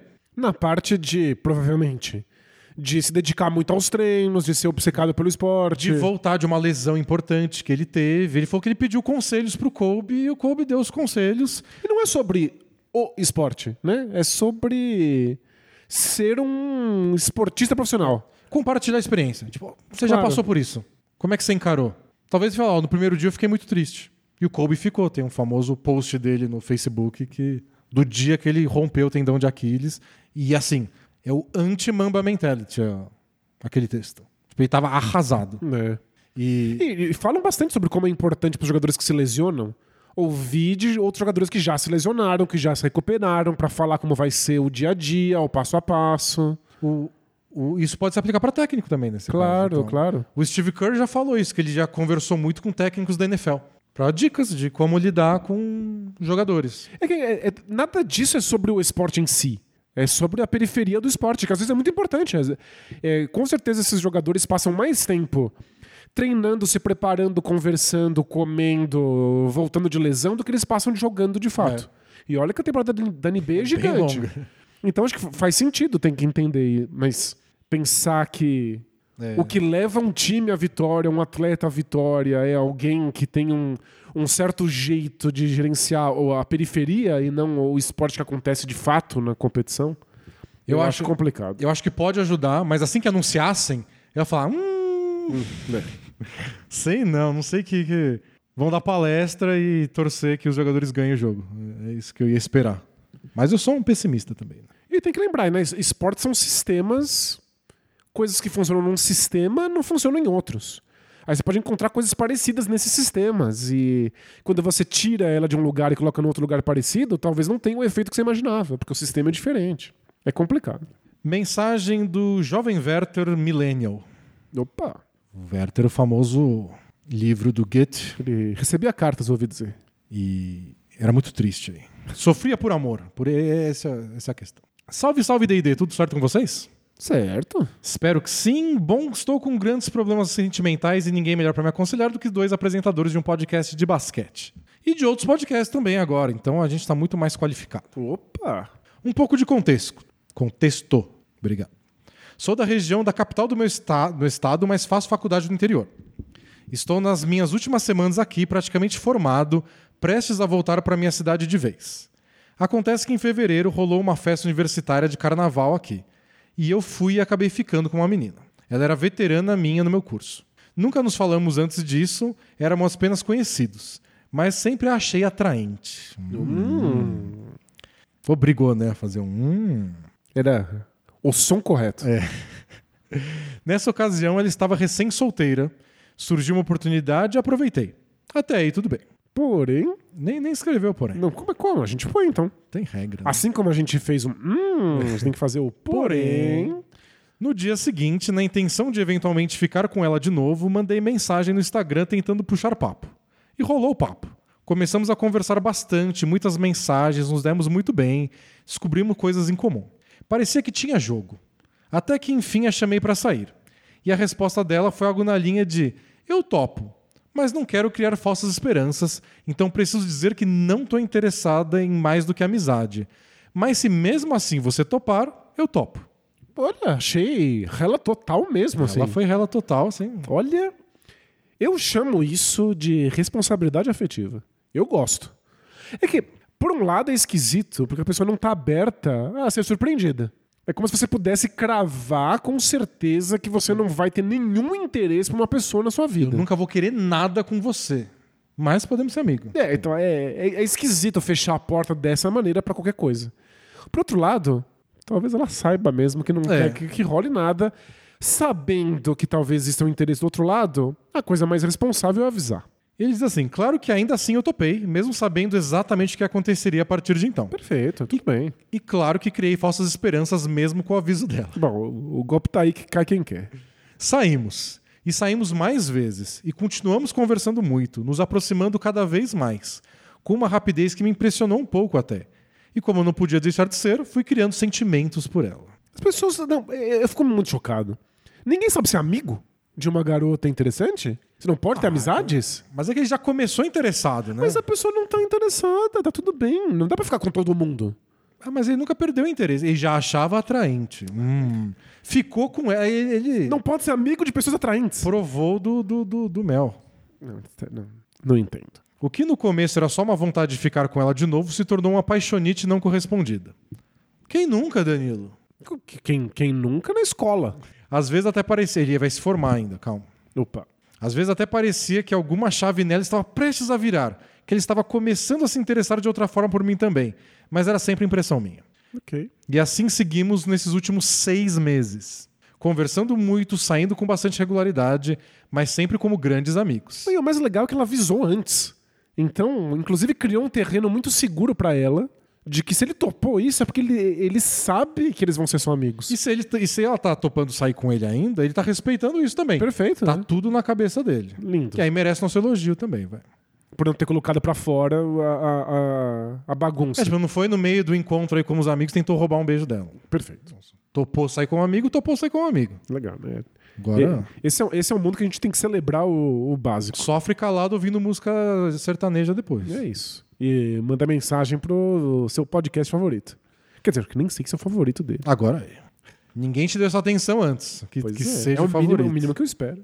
Eu gosto muito dela, adoro cada instante que passo com ela. Ela é uma pessoa incrível e acho que bonita e cheirosa. Não, deve ser tudo. Mas depois sempre vem uma espécie de ressaca moral. Acabo me sentindo péssimo. Até fisicamente mal às vezes. Já tive paixonites não correspondidas antes, mas essa bateu de um jeito particularmente doloroso. Talvez, ele diz, por coincidir com TCC e fim de faculdade, estou frágil num geral. É, É ruim, é claro. E agora finalmente chego na minha dúvida. Eu vou voltar para minha cidade em definitivo daqui a algumas semanas. Vamos nos distanciar. Três horas e meia de viagem de carro entre nós. Vamos nos ver muito menos. E talvez conversar muito menos também. Certamente isso vai ajudar a superar o caso. Mas tenho muita vontade de mandar a rela total antes de ir embora. Até para justificar um possível sumiço meu nesse futuro imediato, já que acho que nunca vou superar isso sem dar uma sumida por um tempo. Vocês acham que eu deveria fazer isso? Mandar a rela total? Ou devo apenas ir embora e deixar a poeira baixar e os sentimentos se esvaziarem? Sinto que a primeira opção vai me permitir ir embora com um ponto final nessa situação. A segunda vai só deixar tudo meio mal resolvido e quando eu, porventura, encontrá-la de novo, tudo vai voltar à tona. Fora que não gostaria de sumir sem nenhum esclarecimento. Será que tem alguma outra opção que eu não estou conseguindo visualizar? O que eu faço? Não quero magoá-la de forma alguma. Ela, ela foi uma pessoa das mais importantes para mim nesse ano. Penso que para ela a ignorância talvez seja a melhor opção. Mas ao mesmo tempo penso que isso poderia ser uma amarra para a nossa amizade, de certo modo. E claro, não quero ser babaca. Perdão pela mensagem longa, fico na torcida para que ela seja lida mesmo assim e vida longa bola presa. Valeu? É, você leu. Li a mensagem. Parecia ter as informações fiz necessárias. minha parte. Agora Boa. você resolve a vida dele. Não resolvo nada.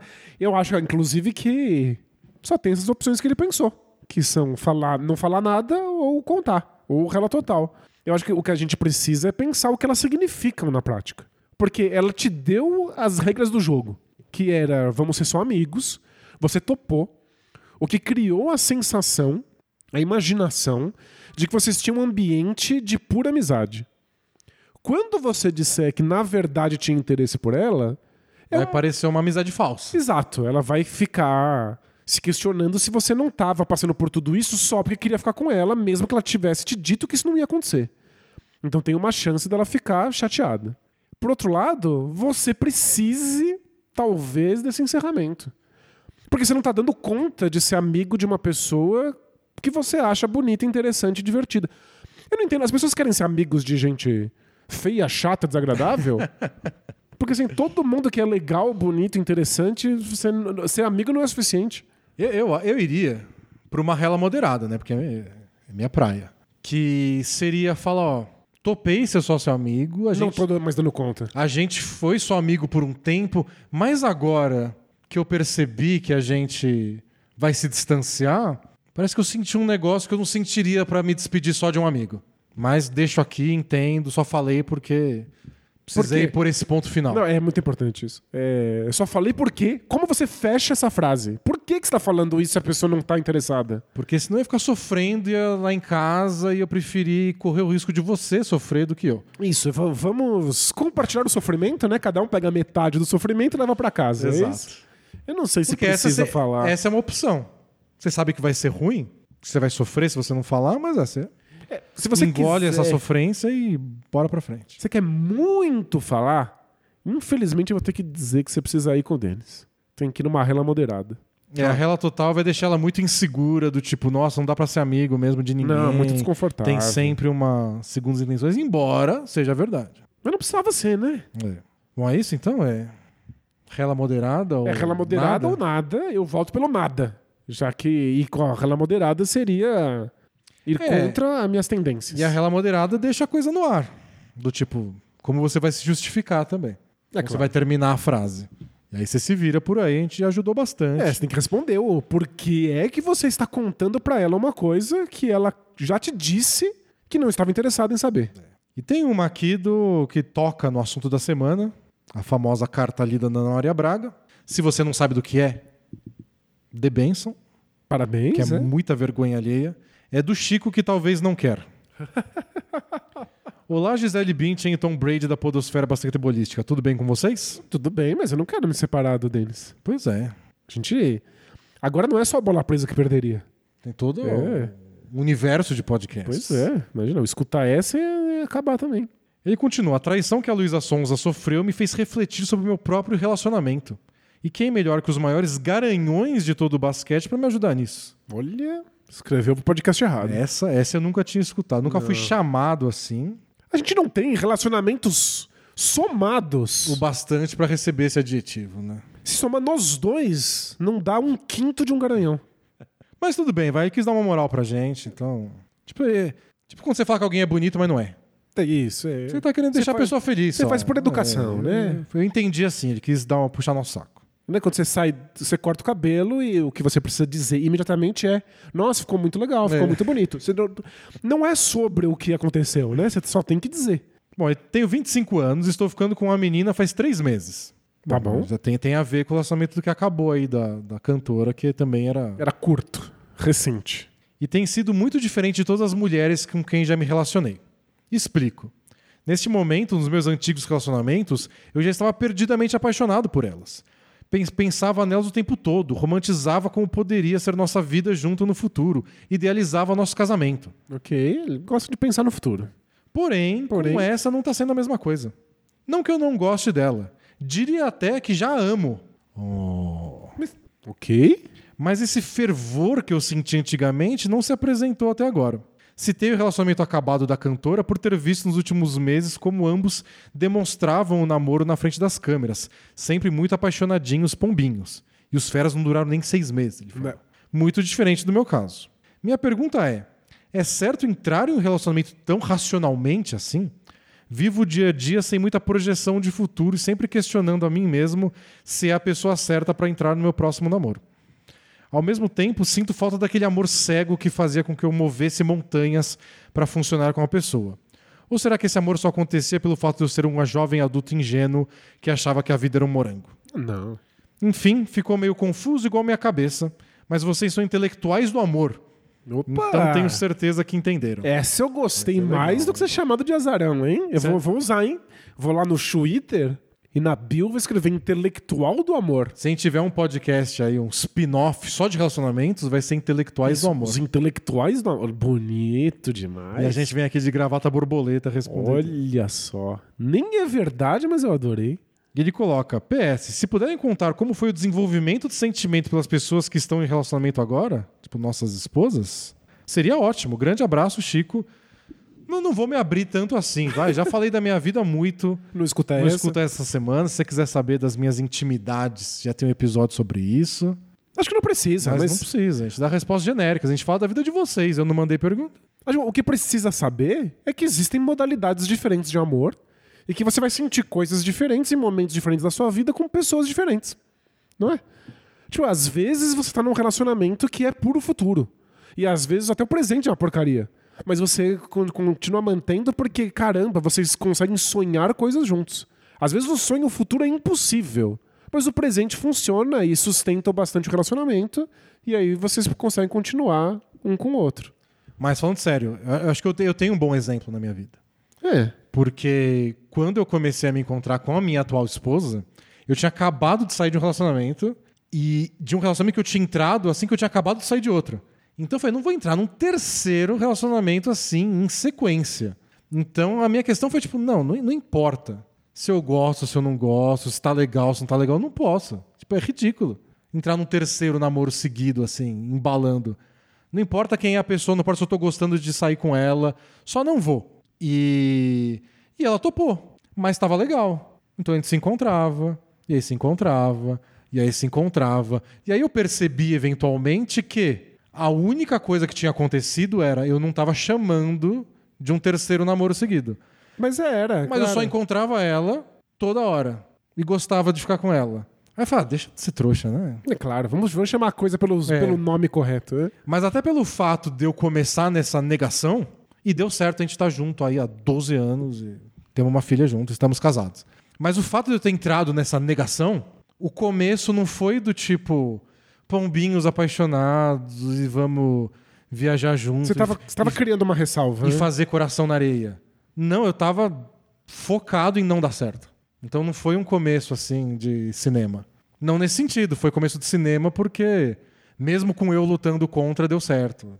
Foi outro tipo de comédia romântica. Então, acho que você não precisa se preocupar com isso. Talvez você tenha só que deixa quieto.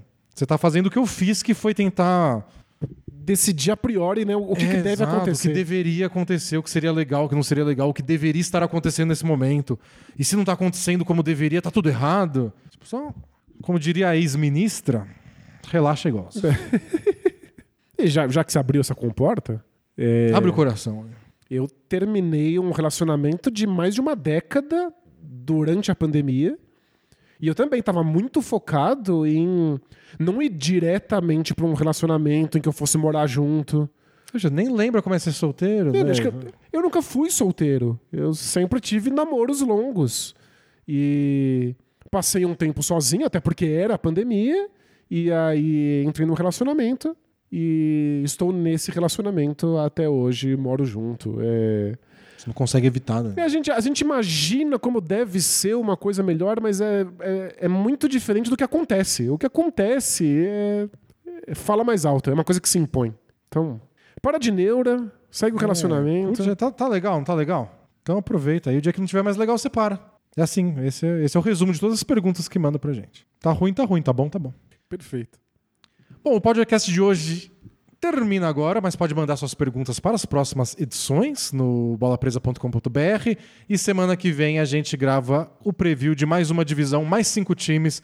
Vamos pegar aí uma do Oeste, talvez, para ficar leste, oeste, leste, oeste. Não sei qual ainda, talvez a gente evite, né? A Noroeste, Pra não falar do Lillard? Isso, a gente tem que ficar escapulindo dela. Isso quer dizer que é pacífico, é Lakers! Ah, é? Não vejo a hora. É, bom, vai acontecer. Tá chegando não só o próximo preview, mas também a temporada. Então fiquem com a gente. Lembra que a gente aparece aqui ao vivo no YouTube toda quinta-feira, editadinho, bonitinho em áudio, às sextas no Spotify, no seu agregador de podcast favorito. Quarta-feira tem Escuta Essa e especialmente nessa terça-feira tem Ilha Quadrada, outro projeto aí do AD&D Studio. É isso. Muito obrigado pela audiência de vocês, por todas as mensagens, carinho, perguntas que vocês mandam pra gente. É sempre muito legal gravar. Até a próxima. Tchau. Tchau, tchau.